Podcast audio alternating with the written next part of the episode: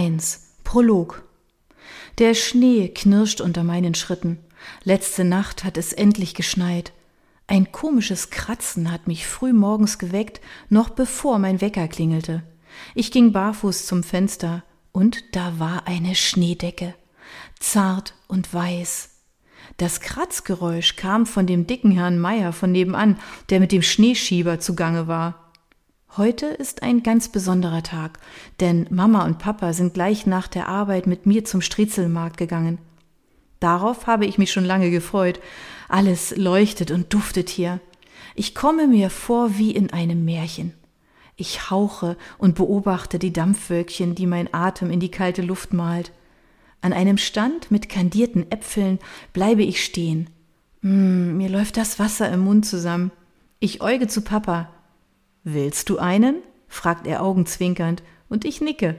Mama guckt zwar streng, aber ich sehe, wie sie grinst, als sie sagt, sie hatte doch gerade erst eine süße Waffel, Armin.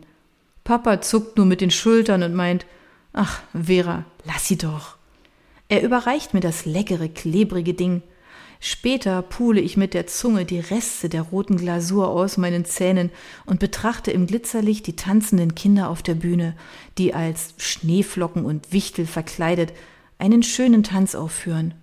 Ich zappele herum, weil ich am liebsten mittanzen würde.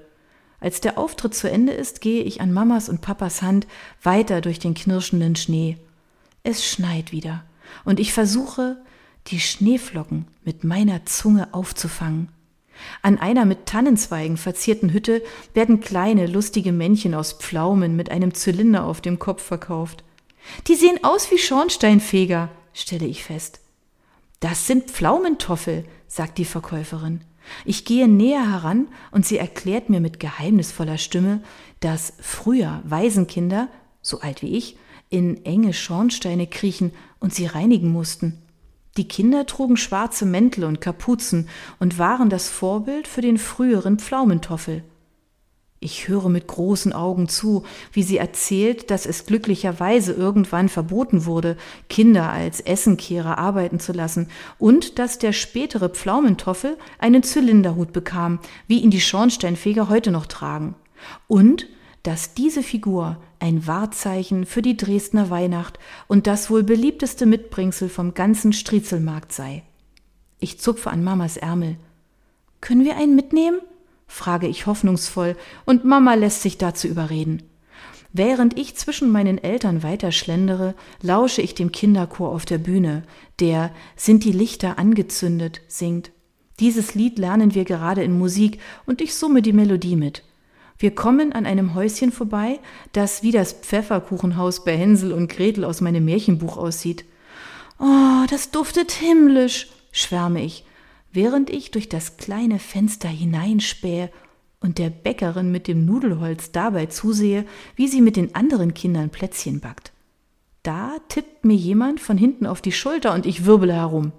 Vor mir steht ein riesiger Schneemann kein echter, das weiß ich schon.